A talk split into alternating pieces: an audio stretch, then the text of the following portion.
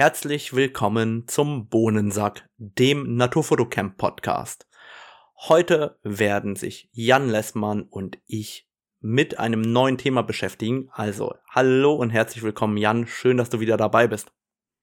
Hallo Radomir, schön, dass ich hier sein darf. Wir haben uns ja verabredet, dass wir immer wieder mal die schweren Themen äh, der Fotografie besprechen werden, der Naturfotografie und ähm, uns regelmäßig in einige Fettnäpfchen setzen wollen und ähm, dazu haben wir uns heute zusammengefunden. Na, so schwer ist das Thema heute gar nicht, ne? Aber ja. bei manchen vielleicht schon. Also Aber zu, zum Thema Kitsch bekomme ich bis heute noch Seitenhiebe auf Instagram, von daher. Äh, oh, oh. ja, schön. Ich glaube, ich überfall dich jetzt auch, weil du weißt ja noch gar nicht, dass wir heute etwas verlosen werden. Oh ja. Das Problem ist, ich verlose das erst am 6.12. und wir nehmen auf am 24.11. Und das heißt, wir müssen jetzt ganz kurz Stille machen, ja, für die Verlosung, damit ich die dann hier nachher reinschneiden kann. Also sind wir mal ganz kurz leise. Also können wir jetzt anfangen mit der Werbung und mit der Verlosung der Canon EOS R10 und dem Canon RF 100 bis 400 mm IS. Und an der Stelle nochmal vielen Dank an Canon Deutschland, die mir hier zur Verlosung die Kamera und das Objektiv zur Verfügung stellen. Und gleichzeitig vielen, vielen Dank für alle Bewertungen, die ihr dagelassen habt ähm, und dass ihr da so zahlreich teilgenommen habt, mir es zugeschickt hat. Das hat mir großen Spaß gemacht. Ich habe auch ähm, jedem geantwortet und freue mich, dass das Gewinnspiel überhaupt so stattfinden kann. An der Stelle, ich habe euch ja allen geantwortet. Dem einen oder anderen habe ich tatsächlich mit einer Frage auch noch geantwortet. Von daher, wenn ihr die Zeit findet, mir da auch nochmal zu antworten, ähm, wenn ich euch eine Frage gestellt habe, gerade diejenigen, die mir vielleicht vier statt fünf Sternen gegeben haben. Da war die Frage, was ich besser machen kann, um auf die fünf Sterne in Zukunft zu kommen. Da bin ich natürlich besonders gespannt, einfach um weiter zu lernen und zu wissen, wie ich den Podcast verbessern kann. Und wie machen wir das jetzt mit der Verlosung? Also erstmal war ich total fasziniert davon, wie viele unterschiedliche Angaben ich von euch bekommen habe. Das ging von, ähm, ihr meldet euch mit Lieferadresse, falls ihr gewinnt, bis zu äh, nur Vorname oder da war sogar jemand dabei ganz ohne Name in der E-Mail. Von daher wirklich äh, die gesamte Bandbreite von Daten, die ich bekommen habe oder nicht bekommen habe. Ich habe mir einfach ähm, ein kleines Excel-Sheet gebaut hier, um ähm, alle aufzuführen, die am Gewinnspiel teilnehmen wollten oder teilnehmen. Und ähm, dementsprechend ist das durchnummeriert von 1 bis ähm, 106. Und da freue ich mich total, dass keiner meiner Freunden oder Bekannten die ich tatsächlich so richtig kenne, teilgenommen haben. Ja, wir haben hier den einen oder anderen bekannteren Fotografen tatsächlich auch darunter, das mich total gefreut hat. Ich habe auch den einen oder anderen Workshop-Teilnehmer von mir, der teilgenommen hat. Super. Ich bin aber echt froh darüber, dass sich kein so richtiger Freund äh, gemeldet hat, wo ich jetzt Bauchschmerzen hätte. Was mache ich denn jetzt? Ich glaube, ich hätte den von vornherein disqualifizieren müssen, weil ähm, ja, das hätte ja immer so ein Geschmäckle, wenn dann vielleicht der gute Freund äh, von nebenan gewinnt. Von daher bin ich mal gespannt, ähm, wer gewinnt und drücke euch natürlich allen die Daumen. Und ihr merkt, hier, ich schinde richtig Zeit, damit die Einschaltquoten nochmal richtig hochgehen, obwohl das im Podcast vollkommen egal ist. Und ich habe vorhin oder ähm, letzte Woche schon mir überlegt, wie das geht. Und jetzt hoffe ich, dass das funktioniert. Denn mir ist aufgefallen, ich habe ja ein Handy, ich habe ein Sprachkommando und ich scroll hier nochmal durch die Tabelle. Es sind insgesamt 106 Zeilen und dann sage ich doch einfach, hey Siri, nenne mir eine Zahl von 1 bis 106. Eine zufällige Zahl zwischen 1 und 106 ist 18. Super, und damit haben wir doch direkt äh, den Gewinner gezogen und das ist die Zahl 18. Jetzt muss ich hier in der Tabelle schauen. Da haben wir, ich weiß gar nicht, darf ich Vor- und Nachnamen nennen? Ich nenne mal nur den Vornamen. Pier Luigi, also anscheinend ein italienischer Teilnehmer, der allerdings hoffentlich in Deutschland wohnt, sonst wird der Versand für Canon sehr teuer. Jedenfalls hat Pier Luigi L. nennen wir ihn mal, gewonnen, und zwar eine Canon EOS R10 mit dem RF 100 bis 400 mm Objektiv. Und ich gratuliere da von Herzen. Äh, du kriegst gleich eine E-Mail von mir, dann kannst du mir die Adresse schicken, das gebe ich alles weiter an Canon. Und dann wünsche ich dir richtig, richtig viel Spaß und vor allem richtig coole Bilder mit der Canon EOS R10 und dem RF 100 bis 400 Millimeter Objektiv. Und bei allen anderen bedanke ich mich wirklich ganz, ganz herzlich für die positiven Nachrichten, die mich ereilt haben, für das coole Feedback, für die coolen Bewertungen. Also ich habe mich da richtig drüber gefreut. Ich freue mich auch darüber, dass das so gut angenommen worden ist von euch allen. Und noch ein Fun Fact am Rande. Tatsächlich die letzten 10 oder 15 ähm, Einsendungen zum Gewinnspiel kamen wirklich ähm, am letzten Tag bis um äh, 0 Uhr 10 heute äh, Nacht bzw. heute Morgen. Das heißt, ihr habt auch wirklich nochmal alles gegeben und das freut mich richtig, richtig doll. Perfekt. Also, jetzt nehme ich an, die Kamera ist jetzt einfach verlost, hoffe ich mal. Und dann können wir mit dem eigentlichen Thema starten.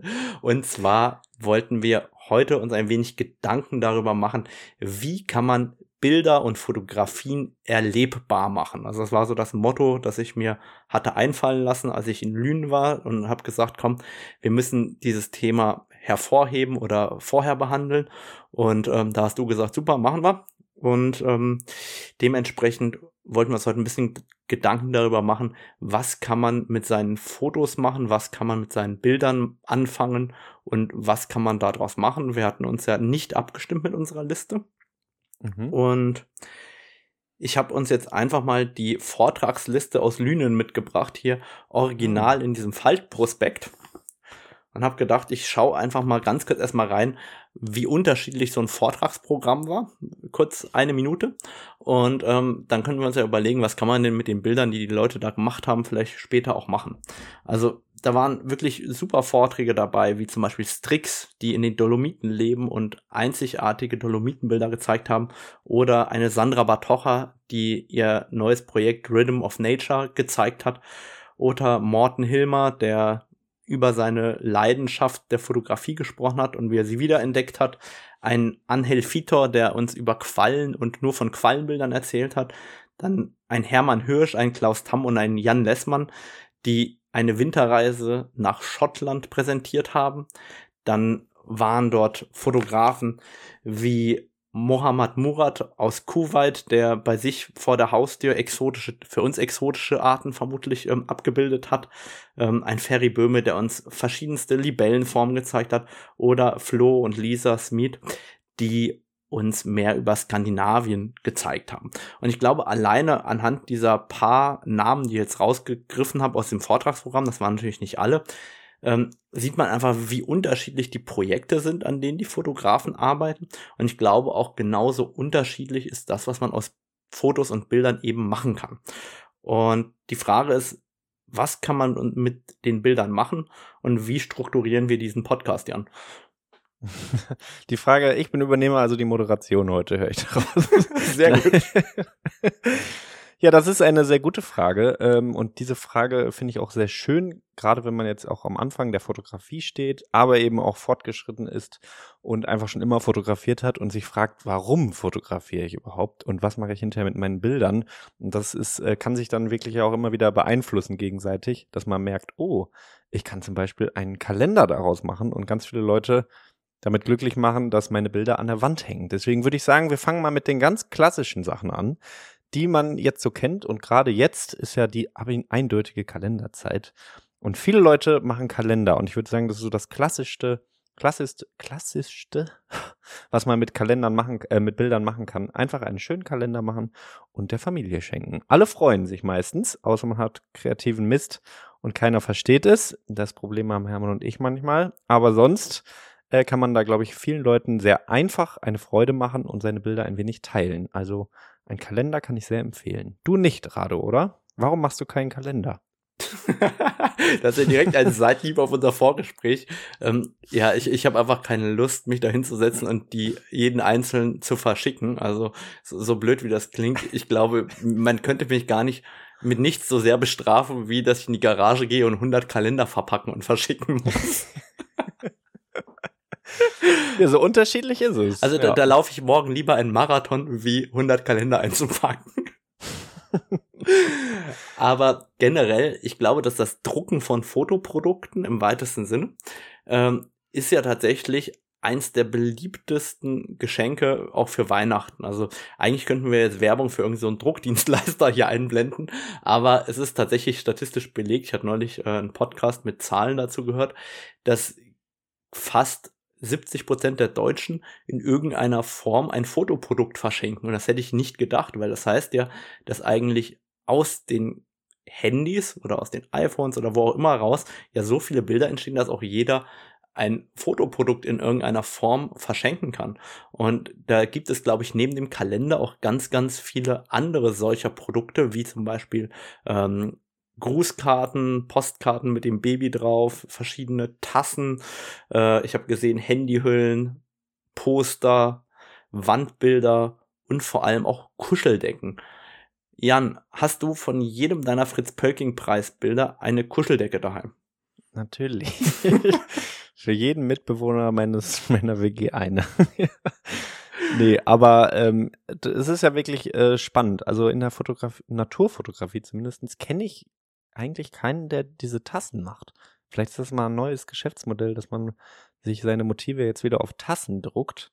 Ähm, aber grundsätzlich ist Druck ja sehr schön, weil man das Digitale so ein wenig ins Analoge äh, führt und man kann sich da ja sehr viel Gedanken machen. Also man kann es einfach bloß ausdrucken und dann hat man es so in der Hand, aber es geht ja meistens darüber hinaus. Also wenn man irgendwas ausdruckt, kann man es zum Beispiel nebeneinander hängen. Also ähm, ich kann irgendwelche Bildkompositionen an einer Wand machen. Ich kann mich mit Hängungen beschäftigen. Wie hänge ich mein Bild auf? Oder ich kann ähm, mir überlegen, welches Papier nehme ich überhaupt? Nehme ich ein glänzendes Papier? Nehme ich ein mattes Papier? Wo hängt mein Bild? Mache ich ein Passepartout darum? Äh, mache ich einen Rahmen herum? Und ich finde, das ist eine sehr schöne Beschäftigung, die so ein bisschen über die Fotografie hinausgeht und das dann äh, eigentlich wieder beflügelt. Also das ist wirklich eine sehr lohnenswerte Beschäftigung und ich würde jedem Hörer und der Hörerin hier mal vorschlagen, einfach mal Bilder auszudrucken und einzurahmen und mal mit Papieren zu spielen. Und äh, ich weiß nicht, ob ich das darf, aber ich mache jetzt einfach mal einen Tipp äh, für gute Druckdienstleistungen ist Marc Hesse in Potsdam, der wirklich sehr, sehr schön druckt. Kann man mal auf die Website gehen und dort sich verschiedene Papiere angucken. Also allein zu sehen, ob auf einem sehr rauen Papier, was zum Beispiel wie Schnee aussieht, oder auf einem glänzenden Papier, was so an analoge Schwarz-Weiß-Fotografie erinnert, ähm, da drauf zu drucken und mal gucken, wie das aussieht. Lohnt sich auf jeden Fall.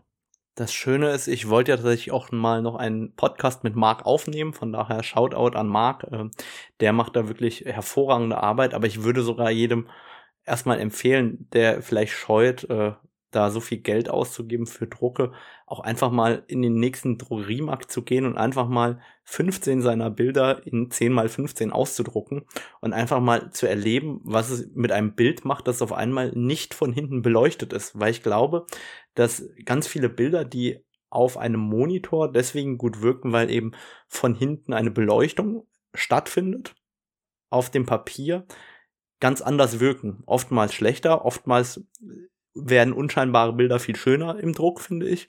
Und ähm, dementsprechend kann man ja auch erstmal schauen, welche Bilder will man denn überhaupt vielleicht in groß drucken. Und dann sind wir eigentlich mitten in dem Themenkomplex, den du gerade ansprichst.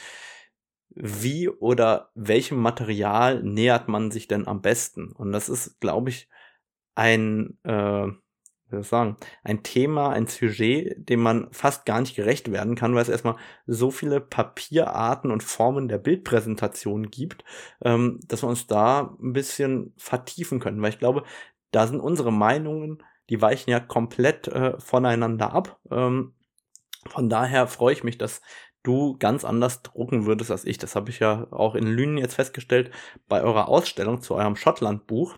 Ähm, da habt ihr ja sehr, sehr viel gespielt mit verschiedenen äh, Materialien und verschiedenen Papieren.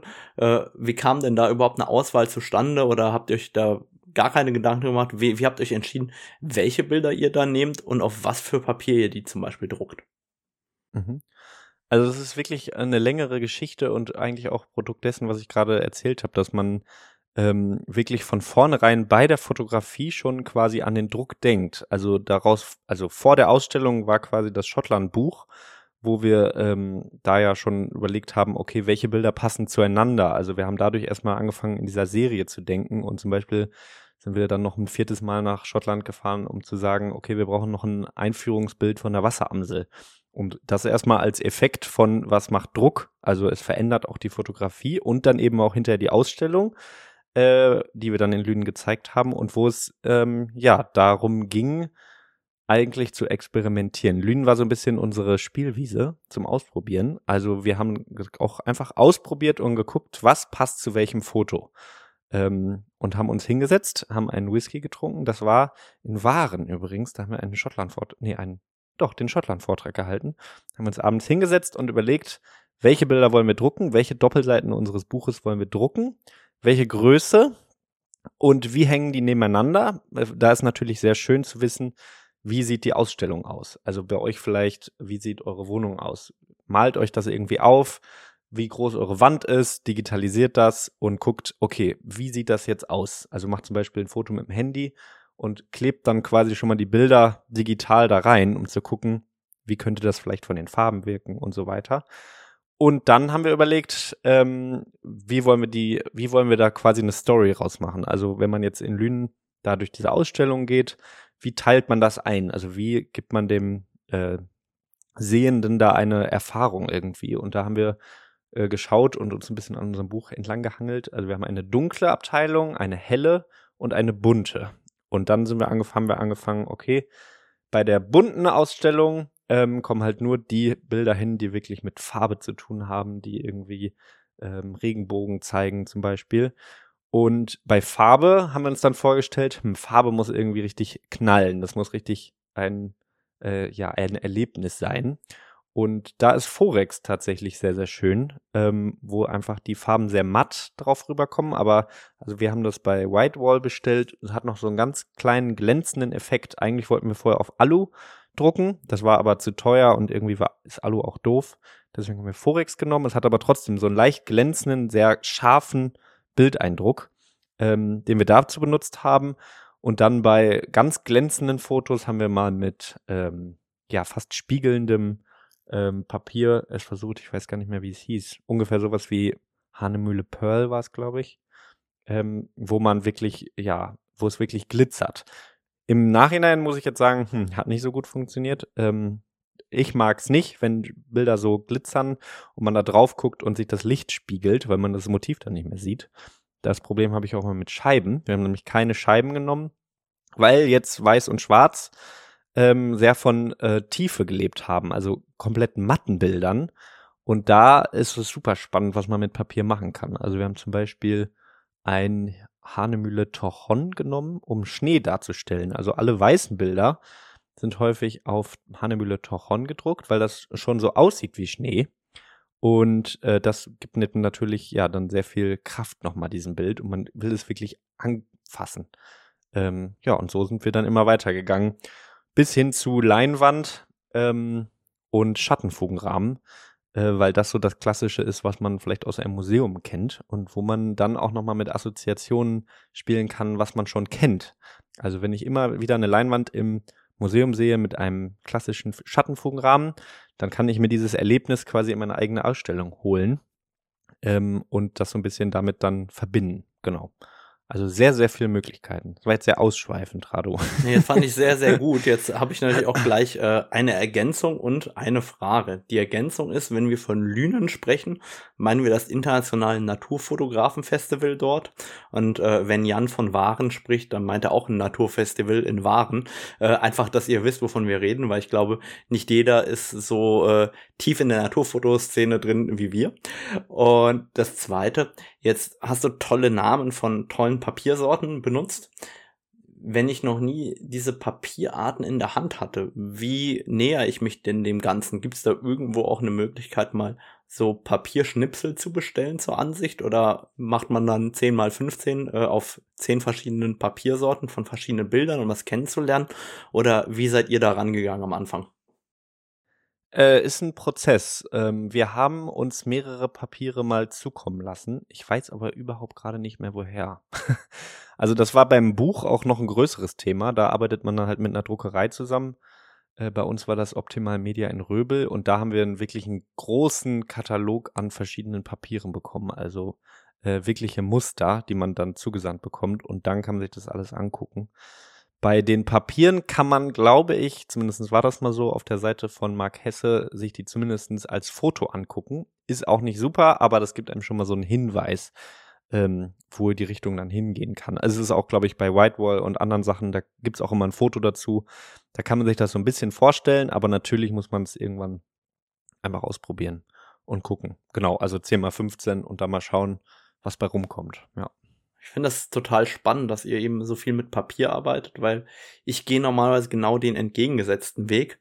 Ich nehme ja am liebsten so moderne Materialien, also ähm, Acrylglas, ähm, Museumsglas, Alu-Dibond. Das sind ja eher so die Spielwiesen, mit denen ich mich gerne beschäftige und ähm, gar nicht so viel mit dem Papier. Weil ich finde ja immer, Papier hat das Problem, ähm, erstmal abhängig von der Luftfeuchtigkeit wellt das ja gerne mal, je nachdem, wo das eingesetzt wird. Und ich brauche ja in der Regel auch die Möglichkeit, irgendwas mit diesem Papier zu machen. Ich hänge ja nicht mit, äh, wie soll ich sagen, so, so klassisch dieses Bravo-Poster von früher. Ich nehme ja nicht äh, irgendwelche äh, Möglichkeiten und klebe das an die Wand, sondern ich muss das ja entweder rahmen oder irgendwo aufziehen oder kaschieren oder wie auch immer. Ich muss ja irgendwas mit dem Papier machen, damit es am Ende schön an der Wand aussieht. Und ähm, ich persönlich lebe ja in einem Haus, das ich selber modernisiert habe und selber komplett renoviert habe mit einfach nur ganz weißen Wänden. Und da mag ich gerne diesen moderneren Look. Also ich gehe hin und ähm, nehme da wirklich in der Regel entweder Acrylglas, ähm, das entspiegelt ist, weil das Problem an Acrylglas ist, wenn es spiegelt, muss man genau wissen, an welcher Stelle es überhaupt im Haus hängt. Das heißt, ihr müsst euch überlegen, reflektiert das Material, das ich nutze? Und wenn ja, wo hängt dieses Bild überhaupt? Kann es da eine Reflexion geben. Und wenn es da eine Reflexion geben kann, dann sollte man auf jeden Fall ein Material nehmen, das nicht reflektiert, also dann eher ein ähm, Alu-Dibond mattes oder eben ähm, ein entspiegeltes Museumsglas oder ein Acrylglas. Und ich habe ja bei mir ganz viele Bilder gar nicht gehängt, sondern tatsächlich auch aktiv verbaut. Also ich habe jetzt zum Beispiel ähm, einen großen Leuchtkasten gebaut, wo ich dann äh, Drucke der Größenordnung, ich kann es jetzt nicht genau sagen, muss ich im Blog nachher, ich glaube 1,93 Meter oder sowas, ähm, tatsächlich verbaut habe und innen einfach acht LED-Spots reingesetzt habe und ähm, dann kann ich auf den Lichtschalter drücken und dann leuchten die Bilder von innen. Also tatsächlich in, in die Wand so eingemauert. Das heißt, super cool. Ich, ich glaube, da kann man total viel spielen mit seinen eigenen Ideen, weil ähm, das ist das, wo Fotografie eigentlich anfängt, richtig Spaß zu machen und Formen anzunehmen. Weil ich habe auch bei mir den Spritzschutz in der Küche dann ähm, mit einem Alu-Dibond mit Acryl drauf äh, gemacht und tatsächlich einfach an die Wand geklebt. Also hinter äh, den Herd und hinter die Spüle und ähm, einfach mit Silikon außen abgedichtet. Und dann kann man da, ich habe natürlich was ganz Abstraktes genommen, was eigentlich äh, wenig noch mit einem Naturfoto zu tun hat, sondern mit Abstraktion. Und dann kann man das einfach äh, auch in der Küche nutzen. Oder ich habe es auch teilweise mit ähm, in die Fliesen in den Duschen eingebaut, weil, wie soll ich sagen, ich, ich, ich hatte ja sozusagen eh alles renoviert und da konnte ich mal anfangen, wirklich mit meinen Bildern noch weiter zu spielen, als nur an die Wand zu hängen.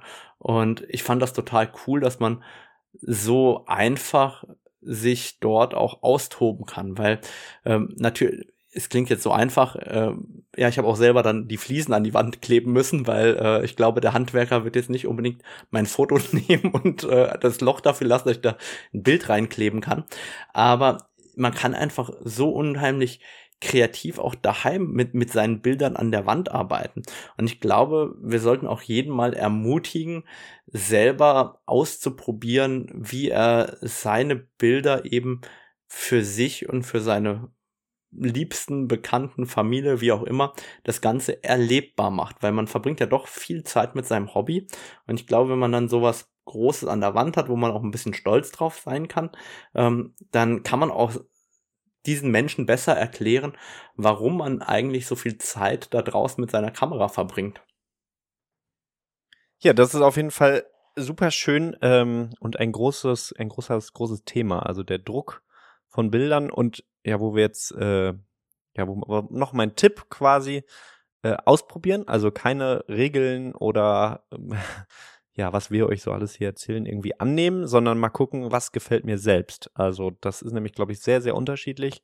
hängt halt sehr davon ab, wie wir ästhetisch geprägt sind. Deswegen, ob ihr jetzt Acryl mögt oder Papier, hängt ganz von euch ab und es ist auch so ein Entwicklungsprozess. Also es geht auch wahrscheinlich immer, wahrscheinlich, Rado, wirst du irgendwann mal auf Papier drucken und ich auf Acryl, weil sich natürlich auch irgendwie verändern kann. Also Ja. ja. Und ein großes Thema. Man kann auch, also gerade so Acryl und Alu-Dibond-Sachen und sowas, das kann man oftmals auch von den Druckdienstleistern anfordern als Muster, dass ihr einfach mal äh, so kleinere Tafeln, 20 mal 30 oder sowas da habt, in verschiedenen Variationen, einfach um zu gucken, was gibt es denn da überhaupt, bevor ihr in den Druck geht. Ich glaube, dass das ähm, auch oftmals hilfreich sein kann oder eben auch mal so eine Messe zu besuchen, weil ja doch oftmals diese Druckdienstleister auch vor Ort sind und dass man dann auch sowas mal in die Hand nehmen kann. Weil ich glaube, das hilft total. Das ist ähm, ja auch was Haptisches. Ich, ich glaube, wir gehen ja aus dem Computer raus und produzieren auf einmal was Haptisches und haben ja die Herausforderung, wie ist denn überhaupt die Haptik? Und die kann uns ja der Computer äh, zu Hause mit dem Internet leider nicht so ganz näher bringen oder verraten. Mhm. Ja, das ist so. Aber ich habe noch mal eine Frage an dich, Rado. Und zwar, ich äh, habe ja sehr viel Spaß an Ausstellungen und auch in Lünen beim Fotofestival sind ja immer irgendwie Ausstellungen dabei und die nehmen einen großen Teil ein. Warum machst du eigentlich keine Ausstellung? Ich kenne keine Ausstellung von dir. Ich habe, glaube ich, die letzte Ausstellung 2014 oder 2016 gemacht. Ah, nee, ich, ich bin ein Lügner, ich hatte nur einen Zingst, aber die zähle ich jetzt mal nicht mit, weil äh, ich habe die noch nicht mal selber gesehen, die haben die gedruckt und gehängt und ich habe sie noch nicht mal gesehen, das gilt nicht. Ähm, aber ich begeister mich gar nicht so sehr an Ausstellungen an solchen Orten. Ich äh, keine Ahnung, woran das liegt. Ich also ich gucke mir gerne fremde Ausstellungen an, aber ich will für mich selber vielleicht kann ich ja eine von meinen Serien mal als Ausstellung drucken und hängen, aber irgendwie ist dieser Aufwand, der dahinter steckt, so groß, ja, und die Befriedigung, die es mir verschaffen würde, gar nicht so groß. Also, ich habe ja irgendwann für mich gesagt, ich mache nur Sachen, an denen ich einfach Spaß habe in meinem Leben, so, so gut wie es geht natürlich.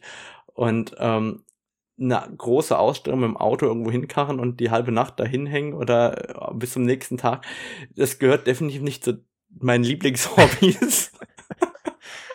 also so, so, so blöd wie das klingt.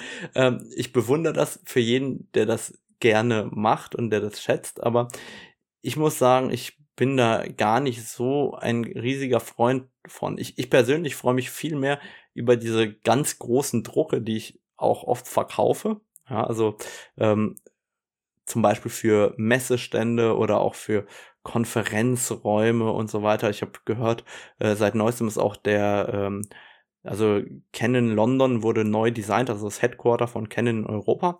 Und da ist äh, quasi eine komplette Wand des Konferenzraums, das ist ein Bild von mir, das die gekauft haben. Und ich muss sagen, sowas, das flasht mich irgendwie viel, viel mehr. Also dieser Einbau, ich nenne es mal in die Architektur, die, die Einbindung in die Architektur der Fotografie in irgendeiner Form, ja. Äh, das reizt mich irgendwie viel mehr. Es gibt auch ein Hotel in Südtirol, wo meine Bilder eingebaut sind und sowas finde ich irgendwie, mich fasziniert das mehr als diese Ausstellung, die aufgehängt wird für einen Zeitraum X, finde ich, catcht mich das andere, wo jemand sich mit mir, also ich mache mir die fotografischen Gedanken und jemand anders macht sich dann, ich nenne es mal Gedanken über äh, Entwurf eines Hotelzimmers und so weiter. Und dann diese Symbiose zu erzeugen, das finde ich fast spannender für mich persönlich als die klassische Ausstellung. Ähm, kommt aber leider auch nur begrenzt oft vor im Jahr. Aber das sind so Sachen, die mir persönlich doch äh, irgendwie mehr Freude bereiten als eine klassische Ausstellung. So würde ich das beantworten. Aber es ist auch jetzt äh, schwer. Da hast du mich echt äh, gut erwischt. Auf der anderen Seite, mit Ausstellung verdient man kein Geld und als äh, Vollzeit selbstständiger Fotograf äh, guckt man ja auch immer, dass die äh, irgendwie die Schäfchen ins Trockene kommen, ne? Ja, man muss wahrscheinlich bei Ausstellungen einmal so einen Punkt überschreiten. Man muss so äh, bekannt quasi werden, dass auch große Galerien dann irgendwie sowas drucken. Aber das ist äh, ja auch eine schwierige Aufgabe. Also da wirklich Geld rauszuziehen als selbstständiger Fotograf, schwierig, ja. Ich glaube tatsächlich, dass das äh, eins der größten Projekte ist, äh, in das man Zeit investieren muss, um dort anerkannter Künstler, ich sag mal, wenigstens bei Lumas als Einstieg, ja, ähm, wäre ja schon mal etwas. Aber jetzt kommen wir ja weit weg davon, was man mit Bildern machen kann. Auf jeden Fall.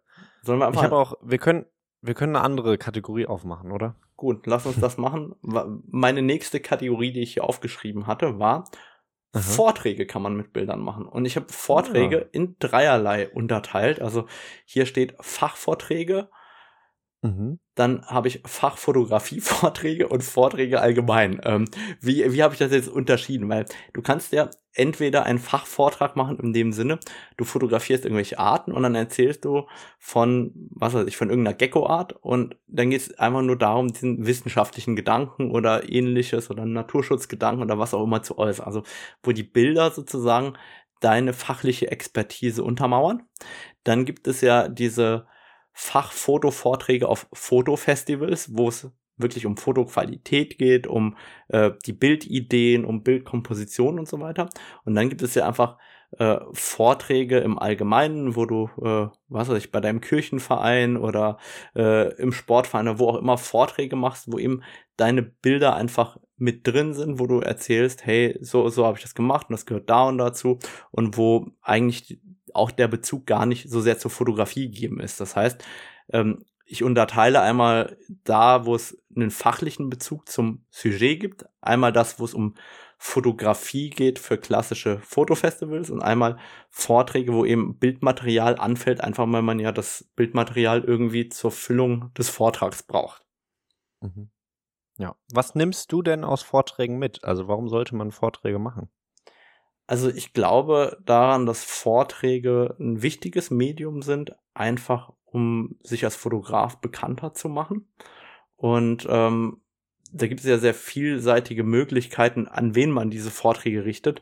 Aber letztendlich ist es ein Medium, um Menschen besser zu erreichen als über Social Media, weil die müssen sich länger mit deinen Bildern beschäftigen, die müssen sich länger mit dir als Person beschäftigen und die sehen dich. Das heißt, du kannst denen auch vermitteln, wie sehr du für deine Fotografie oder für das, wovon du sprichst, schwärmst und wie sehr du darin verankert bist. Also ich glaube, dass du damit Leute viel, viel stärker erreichen kannst als mit einem Social-Media-Auftritt oder ähnlichem. Ja.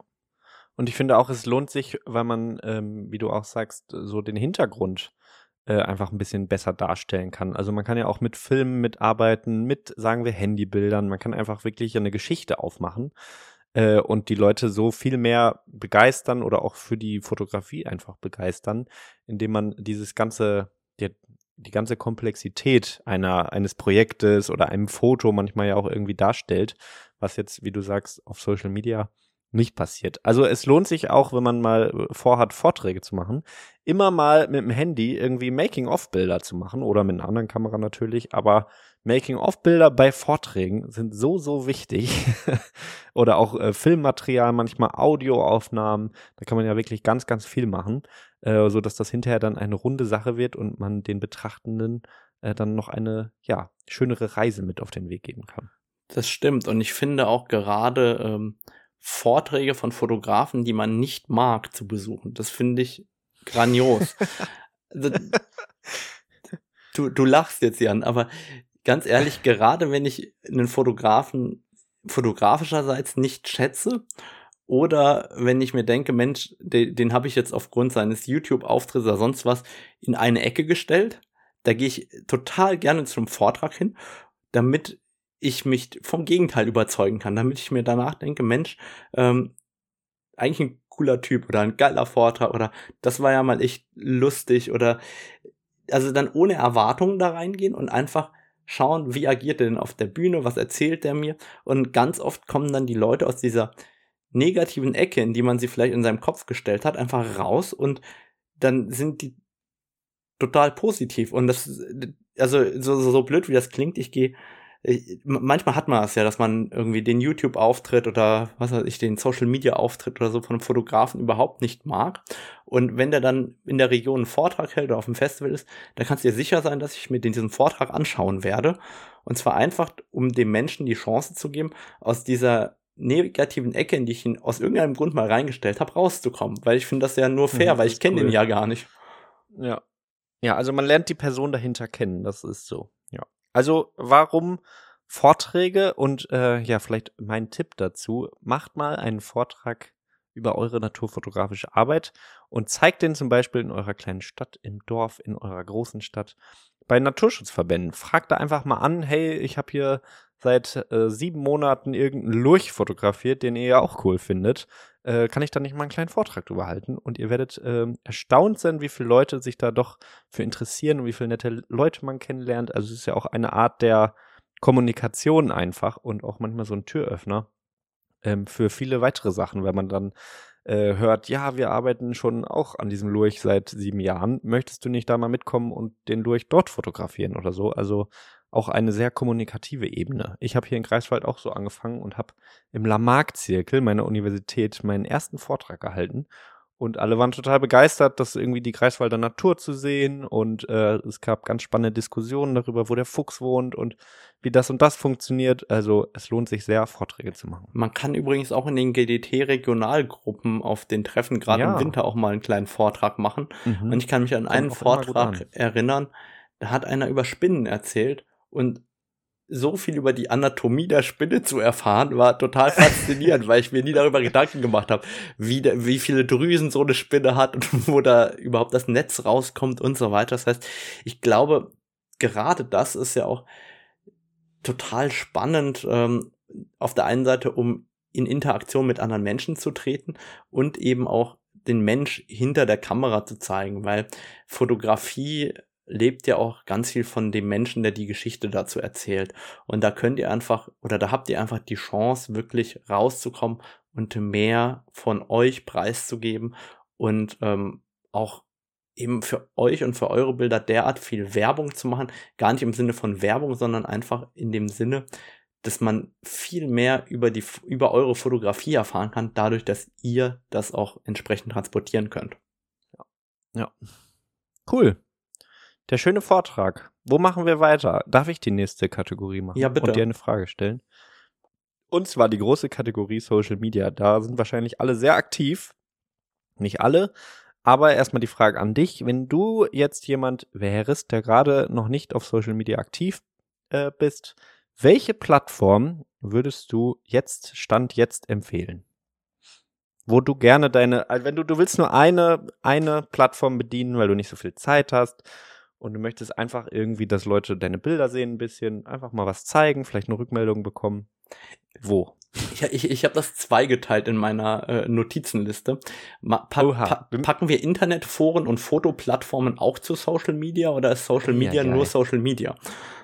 Boah, lass das, lass das trennen. Okay, dann bei Social Media ist relativ einfach. Ich glaube, ich würde auf TikTok gehen. Mm, uh. Weil we- wenn ich ja heute erst anfange, dann bin ich bestimmt ganz jung und wild und dann kann ich auf TikTok so richtig, richtig viele Leute erreichen. Und ich glaube, da kann man noch richtig Reichweite erzielen. Also ich sehe das ja an äh, Mateusz Pieszak aus Polen.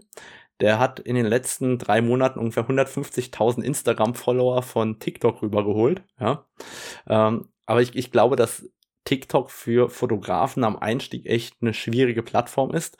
Ähm, auch für Fotografen am Ende. Also ich äh, bin am Ende und äh, äh, weiß immer noch nicht, was ich damit machen kann. Also ich würde sagen, dass nach wie vor eigentlich die Fotoplattform äh, Instagram ist und ich würde auch nach wie vor zu Instagram gehen, weil sind wir ganz ehrlich, äh, alle haben Vero gehypt zum zweiten Mal. Zum zweiten Mal ist es eigentlich schon wieder tot. Ähm, alle haben gegen den Algorithmus geschimpft. Der Algorithmus, den wollen wir aber, weil sonst ist der Feed tot langweilig bei Vero. Und dementsprechend bleibt noch Facebook und Twitter vielleicht. Ja, Twitter ist jetzt auch nicht die gigantische Fotoplattform. Facebook ist ganz nett vielleicht in manchen Gruppen, je nachdem, was man da macht. Also ich kann mir vorstellen, wenn du am liebsten Mineralien fotografierst und äh, in drei Mineraliengruppen auf Facebook bist, kann ich mir auch vorstellen, dass das was bringt und gut ist. Also wa- warum nicht? Ähm, aber eigentlich ist Instagram nach wie vor die Social Media Plattform. Finde ich auch. Man muss vielleicht noch unterscheiden, was will man überhaupt äh, erreichen mit so Social Media. Also wenn man jetzt nur Reichweite möchte und sich darüber freut, irgendwie Likes äh, zu bekommen, dann würde ich auch sagen, TikTok it is. Äh, vielleicht sogar Instagram. Aber ähm, bei Instagram geht es ja auch schon noch ein bisschen darum, irgendwie auch sich mit Leuten zu verbinden. Also zum Beispiel Hermann und ich haben uns ja auch nur eigentlich darüber kennengelernt, dass ich mal damals, als Facebook noch cool war, ähm, mal Fotos, die ich gerne mag, auf Facebook hochgeladen habe. Und Hermann hat gesehen, oh ja, finde ich irgendwie ganz cool, dass man nach Schottland fahren. Also das hat ja einen großen Mehrwert, äh, einfach Leute kennenzulernen. Ich finde, das ist so ein bisschen das Fast Food unter den Social Media Sachen. Ähm, man sieht einfach ganz viele Bilder, kann sich da super viel Inspiration raus mitnehmen. Aber ich finde nicht, dass irgendwie Instagram dazu da sein kann, irgendwie Feedback zu bekommen. Da ist dann vielleicht Facebook in Gruppen besser, wo man sagt, hey Leute, was haltet ihr von meinem Foto? Oder vielleicht, um jetzt zur zweiten Kategorie zu kommen, so Foren. Äh, bist du noch auf irgendeinem Forum ja, also ich, ich nutze tatsächlich die PHP-Foren nach wie vor, also sei es ein D-Forum, DSLR-Forum. Ich bin eigentlich noch in allen Internetforen auch äh, noch aktiv. Ich meine, ich bin da ja sozusagen Gast der ersten Stunde. Ähm, in, in grauer Vorzeit, als das DSLR-Forum noch das 300D-Forum war, war ich ja auch äh, Moderator vom DSLR-Forum. Also bei, bei, mir hat in Foren ganz viel angefangen und ähm, ich verdanke auch Internetforen auch nach wie vor ganz, ganz viel. Also zum Beispiel äh, Stefan Amm habe ich über das Internetforum kennengelernt, Jan Wegener, mit dem ich ja regelmäßig Podcast aufnehme, habe ich über Internetforen kennengelernt. Ähm, der Traut, ich, ich war Trauzeuge bei einem guten Freund, den habe ich übers D-Forum kennengelernt. Also ich habe ganz viele richtige Freundschaften über Internetforen geknüpft. Und ähm, ich glaube, dass Internetforen, also klassische PHP-Foren auf dem absteigenden Ast sind, es aber durchaus noch nischige Fotoplattformen sind, gibt, die sich lohnen. Also ähm, Naturfotografenforum ist, glaube ich, immer noch eine Bereicherung, wenn es um Kritik geht, ähm, als auch so Plattformen wie 500 Pix oder Flickr. Ich glaube, dass das durchaus äh, Plattformen sind, wo man ein bisschen mehr Community Spirit hat als bei Instagram. Also das ist meine Empfindung. Ja. Das glaube ich auch. Ich finde es ja, es ist einfach, Instagram ist ja so gebaut, dass man quasi Likes und Kommentare bekommt, die einfach nur sagen, hey, finde ich gut oder wow oder toll. Äh, aber ja, ähm, da gibt es dann andere Wege. Aber sie werden weniger, finde ich. Also wirklich eine gute Plattform, wo man wirklich Kritik zu seinen Bildern bekommt, ist äh, schwierig auf jeden Fall. Nutzt du denn diese Plattform ja. noch? Diese äh, DSLR-Foren und Co. leider nicht. Also. Bei mir fällt noch eine ein, die sollte man vielleicht noch benennen. Die Foto-Community als deutsche Community ist vielleicht auch noch interessant für viele. Und ich glaube, dass gerade auf diesen Fotoplattformen, da kann man doch ein bisschen mehr sich austauschen und eintauchen als äh, nur auf Social Media, wenn es dann darum geht, Dinge zu verbessern, auch Kritik zu bekommen. Wobei auch Kritik zu bekommen, glaube ich, immer schwieriger ist auf solchen Plattformen. Ja, das ist so. Gehört YouTube auch zu Social Media? Ich habe keine Ahnung, ich würde YouTube zu Suchmaschinen zählen. Also nach Google ist das die Suchmaschine Nummer zwei. Okay, weil äh, ich würde sagen, jetzt ich oder wir bei Zeitweise ist das unser größtes Medium, wo wir unsere Bilder zeigen. Und ich packe das jetzt mal zu Social Media. Ähm, und ich finde das auch eine schöne Bereicherung äh, an ja, an Fotos, weil das da sehr verschwimmt mit Video und man einfach so viel mehr zeigen kann zu einem Bild. Also ein Bild kriegt auf einmal eine Geschichte. Es geht so ein bisschen Richtung Vortrag, nur dass der Vortrag halt online ist und ihn sehr viele Menschen sehr einfach äh, sehen können. Und mir macht das zum Beispiel total Spaß, in YouTube-Videos zu denken und ähm, mir dann vorzustellen, okay, ich fotografiere Kraniche, ich habe da Lust drauf, ich habe aber auch total Lust, darauf, irgendwie noch schöne Videosequenzen zu machen oder irgendwie was über Kraniche zu erzählen und zu zeigen, wie man die Bilder vielleicht gemacht hat. Ähm, und das finde ich sehr, sehr, sehr, sehr schön. Und das ist vielleicht ja noch eine ganz neue Art der Bilddarstellung oder was kann man mit seinen Bildern machen. Sie einfach in Videos einbauen, sodass ähm, es eine Geschichte dazu gibt. Also ein bisschen wie ein Vortrag. Und welchen ja. Vorteil hat das Ganze, das auf YouTube zu zeigen? Also was ist der größte Vor Vorteil aus deiner Sicht? Hm, ich würde sagen, dass man dadurch mehr mit den Fotos verbunden ist. Also ich habe mir letztens ein Video angeguckt von Morten Hilmer. Ich glaube, das ist auch sein neuestes. Ich kann gerade nicht genau sagen, wie es hieß. Es ging aber irgendwie darum, dass er in Norwegen äh, war und dort ähm, bei einem Menschen war und dort äh, in so einem Hyde war und diese ganze Geschichte drumherum hat mich so abgeholt und ich fand es so cool, das zu sehen, wie das da funktioniert und ähm, ich konnte mir einfach eine halbe Stunde so angucken und ich hätte mir ganz bestimmt nicht eine halbe Stunde lang seine Bilder irgendwo angeguckt, die vielleicht auch gar nicht so mein Geschmack sind und vielleicht auch nicht so mich, ja, die ich einfach ganz, vielleicht gar nicht so mag, aber mit diesem Video der Hammer. Also das finde ich eine sehr schöne Möglichkeit, ähm, ja, da irgendwie seine Bilder zu präsentieren, weil man einfach viel länger ähm, die Bilder zeigen kann. Ja, und sich viel mehr damit verbindet. Was ich richtig cool daran finde, ist, dass du als YouTuber entscheiden kannst, wie lange du ein Bild stehen lässt. Also so, so blöd wie das klingt, wenn du auf Instagram vielleicht zwei Minuten Zeit hast, ein Bild zu sehen, kannst du den YouTube-Menschen, also den YouTube-Betrachter, den Zuschauer, dazu zwingen, einfach 15 Sekunden dein Bild anzugucken, ähm, indem ja. du es einfach so lange stehen lässt. Mhm. Und also jetzt aus der Fotoprofi-Sicht äh, würde ich sagen, dass es zeitweise zum Beispiel nicht geben würde, wenn wir keinen YouTube-Kanal hätten. Also wie viele Leute man damit erreichen kann und wie viele Leute auch einem Feedback geben und was man da für eine Gemeinschaft aufbauen kann, ist einfach der Wahnsinn. Also das hätten wir nicht mit Instagram geschafft. Ja. Aber es kommt auch immer ein bisschen darauf an, was man für ein Typ ist. Also will man eher ein paar Bilder, was auch schön ist an YouTube, dass zwei Bilder reichen so ungefähr, manchmal auch nur ein Bild. Und äh, das kann man total schön aufbauen. Und bei Instagram zum Beispiel würde das Bild total untergehen ähm, weil es einfach eins von vielen ist, wo man durchscrollt. Und mit YouTube kann man halt eine Geschichte hinter dem Bild aufbauen und ähm, viel mehr irgendwie das zeigen, was man möchte. Also dieser künstlerische Ausdruck dahinter ist viel, viel größer, finde ich. Oder man hat mehr Möglichkeit, den zu zeigen. Schön, dass du mir das so erklärst und näher bringst. Da bekomme sogar ich Lust auf YouTube, obwohl ich überhaupt kein YouTube-Konsument bin, weil ich, äh, ich, ich gucke mir nicht so gerne Videos an. Hm, warum?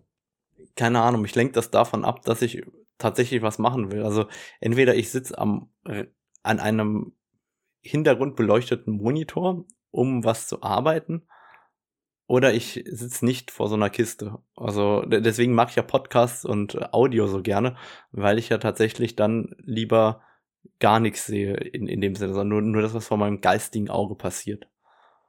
Ja. Ja, es ist äh, spannend. Und was auch noch ein ganz großer Vorteil ist von YouTube, dass man Musik, wo du gerade von Audio redest, Musik und Foto verbinden kann.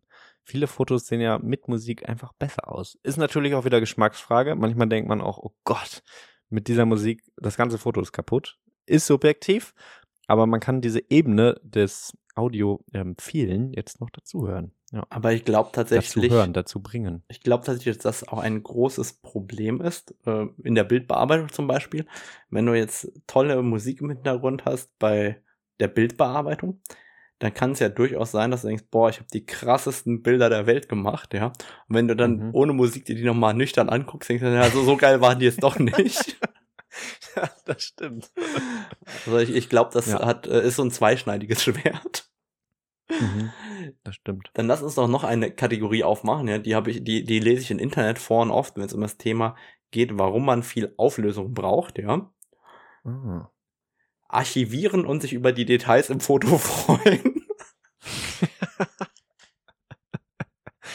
Auch gut, ja, super schön. Die Welt in ihren Details festhalten und archivieren.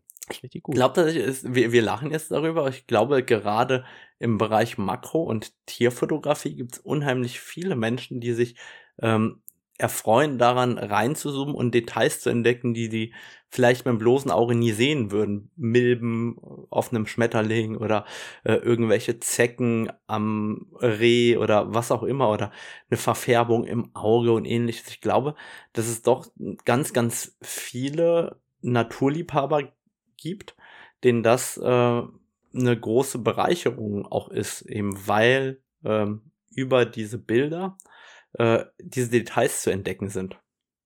Ja, also ich finde das auch sehr, sehr cool. Ich mache das bei Foto, äh, bei Vögeln manchmal auch. Ich zeige diese Bilder dann meistens nicht, aber einfach sich den Vogel dann nochmal in Ruhe anzugucken, ist ja super cool. Also Bestimmungshilfen als äh, Fotos als Bestimmungshilfe auch auch der Hammer, ne? Also sich dann das hinterher nochmal anzugucken und zu sehen, ah ja, der Seeadler ist gerade in der Mauser und ihm fehlt eine Handschwinge. Und das, äh, super cool. Das Coole ja. ist, da gibt es auch immer mehr Apps dazu, die anhand vom Gesang oder vom Bild dann dir auch die Art rausgeben. Das finde ich ja total geil. Ja, das stimmt.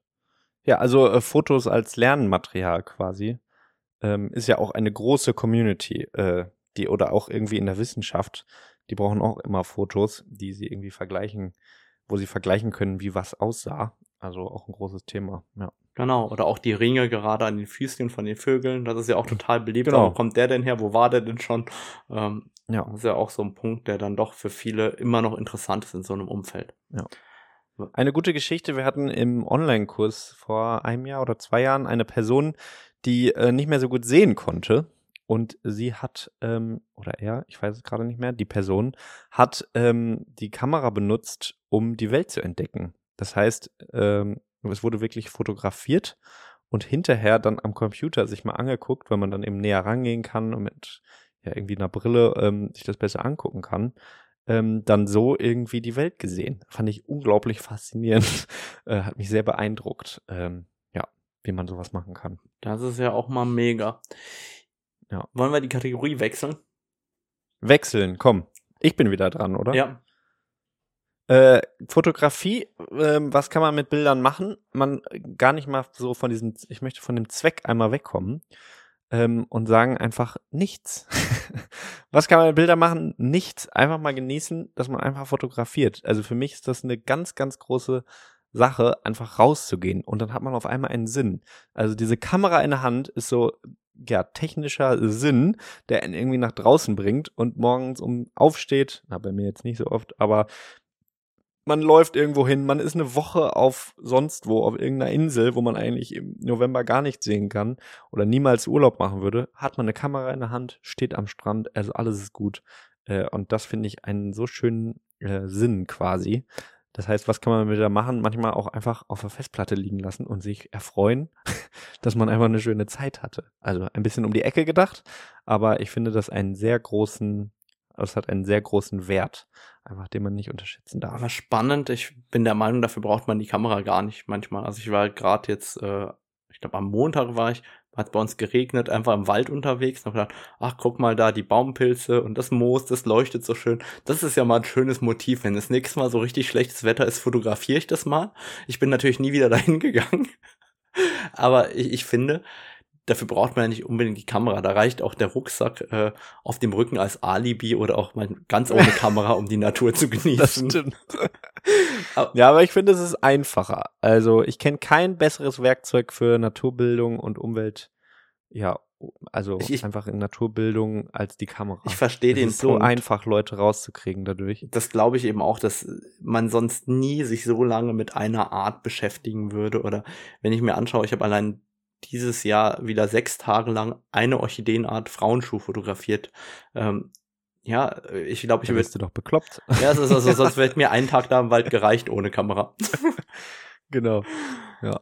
Gut. Also, das äh, darf man in diesem ganzen, ist vielleicht auch äh, wirklich eine schöne Message jetzt äh, man muss auch nicht immer was mit Bildern machen, finde ich. Also manchmal liegen sie auch einfach zwei Jahre, drei, vier, fünf Jahre auf einer Festplatte und denkt, oh ja, gucke ich noch mal rein und dann fällt mir wieder was auf. Also für mich ist das auch die Kamera wirklich so ein Baustein, um rauszugehen einfach. Ja. Dann ist mir noch ein Punkt eingefallen für einen Themenwechsel. Mhm. Man könnte zum Beispiel auch ein Buch machen. Und vielleicht mhm. machst du kurz Werbung für ein Buch. ich frage jetzt welches, ne? Rado, welches Buch hast du als letztes gemacht? ich, ich würde jetzt Werbung für das Buch von Sandra Batocha machen, Rhythm of Nature. es gibt noch ein paar Exemplare, schaut mal vorbei, die waren neulich im Podcast. genau. Äh, ja, für welches Buch möchte ich Werbung machen? Ähm, das ist das, was würde ich sagen, hat mich die letzten zwei Jahre sehr beschäftigt. Ähm, ist unser Schottland-Buch. Äh, was wir, ja, was quasi dann irgendwann auch dazu steht, äh, so als äh, ja, ich weiß gar nicht, wie man das nennen kann, so als Spitze vielleicht von dem, was man fotografisch macht.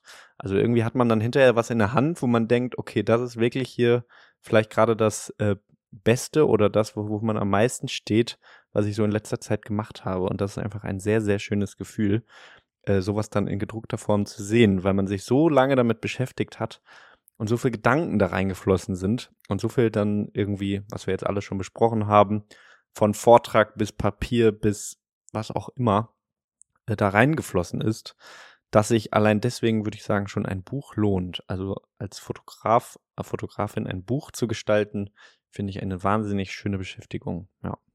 Und das haben wir eben auch die letzten zwei Jahre gemacht. Wir hängen gefühlt immer noch hinterher an allen Dingen, weil das so viel Zeit und Energie eingenommen hat. Ähm, ja, dass wir gar nicht hinterherkommen. Aber es lohnt sich. Also es macht so viel Sinn. Sehr, sehr schön. Ja. Also Schottland Buch bestellen, hier auf die To-Do-Liste schreiben. Und das soll jetzt gar nicht äh, despektierlich eurem Buch gegenüber klingen, aber manchmal sind auch diese Fotobücher, die man für sich selber druckt oder für sich und die Familie auch total spannend und empfehlenswert, dass man so einen Jahresrückblick oder was weiß ich, Hausrenovierung oder äh, erstes Lebensjahr vom Baby oder was auch immer in Buchform packt, weil das sind später so schöne Erinnerungen, wenn man dann da durchblättert und sagt, ach, so hat's hier mal ausgesehen oder irgendwie, da hat man eine ganz andere Verbindung damit, wenn das auch im Regal steht und man sich einfach auch an Dinge erinnern kann oder dass man in so ein Fotobuch seine drei Urlaube vom Jahr reinpackt oder was auch immer. Ich glaube, dass es auch nochmal hilft, dieses aus diesem täglichen, schnellen Leben auszubrechen. Also wir haben ja alle das Problem, dass wir zu wenig Zeit haben und dass man da einfach auch in so einem Buch noch feststellt, ach ja, das habe ich alles dieses Jahr erlebt, krass. Oder das habe ich alles letztes Jahr erlebt, Wahnsinn. Ich glaube, auch da kann so ein Buch ganz hilfreich sein.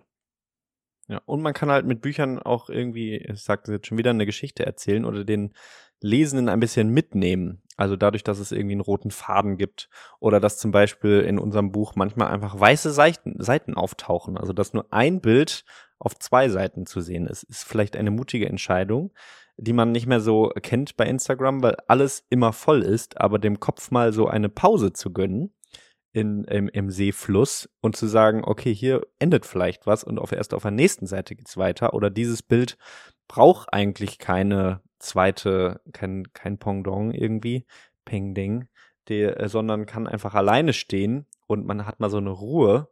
Ähm, Finde ich auch sehr, sehr schön, was man mit Büchern da machen kann, was mit Social Media jetzt zum Beispiel nicht möglich ist. Du kannst nicht einen Tag mal kein Bild posten und alle denken, oh, schön, was eine Ruhe hier im, im, im Feed. Also, ich glaube, das geht mit Büchern einfach besser. Ich, hier im Podcast hört uns ja keiner zu. Du kannst ruhig ehrlich sagen, dass ihr einfach nicht noch ein gutes Bild hattet. ja, das ist äh, wirklich spannend, weil das ist auf jeden Fall auch die äh, Kritik, die wir am häufigsten bekommen. So, ey, da sind zwölf leere Seiten drin, Leute. Was ist da los? Habe ich irgendwie, habe ich das falsche Buch bekommen? Aber äh, das ist eine bewusste Entscheidung und uns war zum Beispiel für uns wichtig, wir wollen kein Bild drin haben, was uns nicht gefällt. Und es soll nicht irgendwie mal eine Seite da sein und man sagt, ja, das Bild, da ist eine leere Seite, komm, ich mach dann noch das Bild rein, sondern es hat alles irgendwie einen Sinn für uns. Und das war halt viel wichtiger, als ähm, jetzt zu sagen, ja gut, wir haben noch eine Seite, komm, wir machen da noch eins rein. Also wir haben eher rausgeschmissen hinterher. Das habe ich jetzt nicht erwartet, dass tatsächlich jemand auf die Idee kommt, äh, Kritik zu schreiben, dass Bilder fehlen. Aber okay. ja. Ich ja, habe auf meinem Zettel. Ist, äh, wie immer subjektiv. Ich habe auf meinem Zettel nur noch eine offene Kategorie. Die ist mir als letztes hm. eingefallen. Hast du noch eine mhm. oder bist du schon durch? Ich habe auch noch eine. Ja, dann fang du an. Okay. Ich ähm, möchte, was kann man mit seinen Bildern machen? Äh, Aufmerksamkeit lenken. Ähm, also es geht um, ja, vielleicht auch sogar Naturschutz oder auch generell um Wahrnehmung von Bildern. Was kann man mit seinen Bildern machen? Man kann einfach äh, seine Umwelt mitgestalten und mit seinen äh, Bildern vielleicht einen Einfluss haben. Also das heißt, ich äh, fotografiere irgendwas, ich dokumentiere irgendwas, was mir wichtig ist. Und dadurch, dass ich das, genau das dokumentiere, äh, schließe ich ja viele andere Sachen aus und lenke eine Aufmerksamkeit auf irgendwas. Und das ist, glaube ich, auch der Weg, den ich, den ich gerne gehen möchte. Oder wir auch, oder Hermann Hirsch und ich, äh, wo wir dran basteln gerade, was man vielleicht noch mit Bildern machen kann und irgendwie mit Emotionen spielen kann. Ich weiß, das Thema ist sehr ausgelutscht ich möchte mit meinen Bildern für den Naturschutz werben, aber es ist einfach auch eine, eine starke Macht, die man da ausüben kann, weil wir überall von Fotos irgendwie umgeben sind und man kann damit einfach auch Wirklichkeit prägen. Und das finde ich sehr, sehr schön. Also wenn man jetzt, wenn einem das nicht reicht, irgendwie, man irgendwie fortgeschritten ist äh, und irgendwie Prince über hat und irgendwie nicht mehr so weiß, was man machen soll. Es ist ein super schönes Gefühl, wenn äh, ja Fotos auf einmal irgendwie auch eine eine Auswirkung haben. Ich glaube, das, da sind die Porträtfotografen, Fotografinnen uns ein bisschen voraus oder Hochzeiten auch, weil man da einfach immer irgendwie einen Impact hat äh, und Leute sich dort darüber freuen ähm, oder wo man was gestalten kann. Und ich finde, da kann man auf jeden Fall noch sehr, sehr viel machen. Ich glaube, also wenn ich jetzt meine ehrliche Meinung dazu äußere, mhm, dann wird dieser immer. Podcast, glaube ich, heute nicht fertig. Deshalb, ich sag ganz kurz meine Meinung, aber wir gehen nicht drauf ein, weil äh, wir sind bei Minute 55. Das wird dann äh, ein oh. weiterer Podcast. Ich äh, habe den tatsächlich auch auf dem Schirm. Ich bin einer gegenteiligen Meinung. Und zwar konkret ähm, glaube ich, dass nur Bilder mit dem Aufmerksamkeit lenken dem Naturschutz oft gar nicht zuträglich sind. Und zwar konkret mit der These, weil die Menschen sagen, äh, siehst du, Blume steht noch, kein Problem, muss sich nicht schützen. Sondern es gibt dazu tatsächlich auch Studien, ähm, die wollte mir noch Matt Payne aus Amerika zukommen lassen, ähm, dass ähm, genau der gegenteilige Effekt eintreten kann. Und seitdem ich das mit ihm diskutiert habe, bin ich zu der Überzeugung gekommen, bei mir in jedem Vortrag mir drei, vier, fünf Minuten zu nehmen, um auch die Menschen, mit denen ich an der Stelle interagiere, denen einfache Tipps und Tricks an die Hand zu geben, was könnte man denn im Alltag ganz einfach besser machen, um etwas nachhaltiger zu sein oder etwas mehr Natur zu schützen, weil ich glaube, dass ist zwar toll ist, da geht jeder raus und der sagt, ja, war ein toller Vortrag, so schöne Natur haben wir hier im Saarland. Und dann sagen die, oh ja, wenn wir so schöne Natur haben, brauchen wir ja nichts zu verändern, sondern dass man die Leute auch rausschickt und sagt, hier, ähm, das und das könnt ihr in fünf Minuten ändern oder das sind kleine Veränderungen, die ihr vornehmen könnt. Und ich glaube, dass man damit tatsächlich mehr Erfolg hat bei der Veränderung von Verhalten als nur über den Impact, den ein Bild in dieser Wahrnehmungslenkung haben kann. Aber du merkst, diese ganz kurze Ausschweif alleine, äh, der hat jetzt schon drei Minuten gedauert. Ähm, da können wir gerne äh, bei Gelegenheit eine komplette Podcast-Episode auch mitfüllen. Ja, bin ich auch sehr für. Ist ein schönes äh, nächstes Thema. Ich bin nämlich wirklich komplett gegenteiliger Meinung, das kann ich schon mal sagen. Das ist ja sehr schön mal. Ja. Super, das wird ein äh, Fight bis aufs Blut. Dann mache ich einfach einen Kategoriewechsel. Auf jeden Fall. Dann hau deine letzte Kategorie raus. Die letzte Kategorie, die mir eingefallen ist, ist Wettbewerbe. Oh, ja. Die sind, steht nicht auf meiner Liste hier. Verdammt. Die sind allen Fotografen so wichtig und mir sind sie als letztes eingefallen und dir gar nicht. Also man kann auch Bilder zu Wettbewerben schicken. genau. Äh, ja, Rado, seit wann machst du das? 2007 war ich, glaube ich, zum ersten Mal beim Europäischen Naturfotograf des Jahres. 15 Jahre also. Boah, und warum machst du es? Also damals hatte ich keine Ahnung, ich habe einfach mal ein Bild hingeschickt und hatte gewonnen. Das war super. Und dann war ich so Feuer. Da warst du angefixt. Ja, ich war richtig angefixt. Und dann habe ich das bestimmt fünf Jahre oder vielleicht eher acht Jahre wirklich richtig engagiert gemacht. Und dann äh, mittlerweile ist mir das nicht mehr wichtig. Aber da, da war das echt so richtig, ey, da, da habe ich auch in Wettbewerben gedacht und boah, geil, das, das will ich noch machen und hier und das ist doch eine tolle Wettbewerbsidee und heute bin ich da komplett davon ab. Wenn, wenn ein schönes Bild rauskommt, kann ich das mal da hinschicken, aber das ist nicht mehr der Zweck der Fotografie in dem Sinne. Ich wollte gerade fragen, warum, wenn es dir nicht mehr wichtig ist, warum machst du es dann noch? Die schicken mir einen Reminder. Ah, das glaube ich dir nicht. Ich, ich schwöre dir, ich nehme nur an Wettbewerben teil, die mir einen Reminder schicken. Und deshalb habe ich jedes Jahr den Wildlife Photograph of the Year verpasst, weil die mir keinen Reminder geschickt haben, bitte nimm teil. Aber ich weiß, also ist das wirklich so, dass du überhaupt keinen Reiz mehr in Wettbewerben siehst? Also ich mache das zwar, weil das gut für die Reputation ist, aber ich, mich reizt das gar nicht mehr. Also ähm, es ist schön, aber es weckt jetzt, also ich freue mich dann kurz drüber, aber so eine richtige Emotion äh, weckt das eigentlich bei mir gar nicht mehr. Weckt das denn bei dir noch viele Emotionen? Ähm, manchmal schon. Also zum Beispiel jetzt den Fritz-Pölken-Preis zu, äh, zu, gewinnen, hat mir unglaubliche Freude bereitet, ähm, weil es irgendwie auch eine schöne Anerkennung ist ist natürlich wirklich so, dass man nicht dafür fotografiert. Also ich habe diese Story auch nicht für den Fritz-Pölken-Preis fotografiert, sondern einfach, weil ich Lust darauf hatte. Ähm, aber ich finde, man kann das sehr mit so einem kleinen Spiel vergleichen. Wie so ein, es ist so ein, ein Spielen und Versuchen, alle ähm, ja, schicken da was hin und manchmal hat man Glück, manchmal hat man kein Glück. Es ist ja wirklich, auch wenn man mal in so einer Jury gesessen hat, einfach ein unfassbares Glück, was da mit reinspielt. Ähm, deswegen ja, ich finde, man kann einfach mal was hinschicken und gucken und sich dann freuen oder eben nicht. Es sollte nur vielleicht nicht Hauptbestandteil oder Hauptzweck der Fotografie werden. Aber ich finde, es ist irgendwie eine schöne, schöne Beschäftigung. Äh, ja. Ich glaube, bei mir ist das Emotionale von Wettbewerben weggegangen, nachdem ich so viele Fotografen kennengelernt habe, die ganz verbissen in Wettbewerben und Fotografien denken für Wettbewerbe und denen das den Spaß am Hobby so richtig genommen hat. Und ich glaube, dieses, ich nenne es mal Negativbeispiel, hat mich dafür sensibilisiert, vielleicht auch, dass Wettbewerbe nicht so äh, wichtig sein müssen.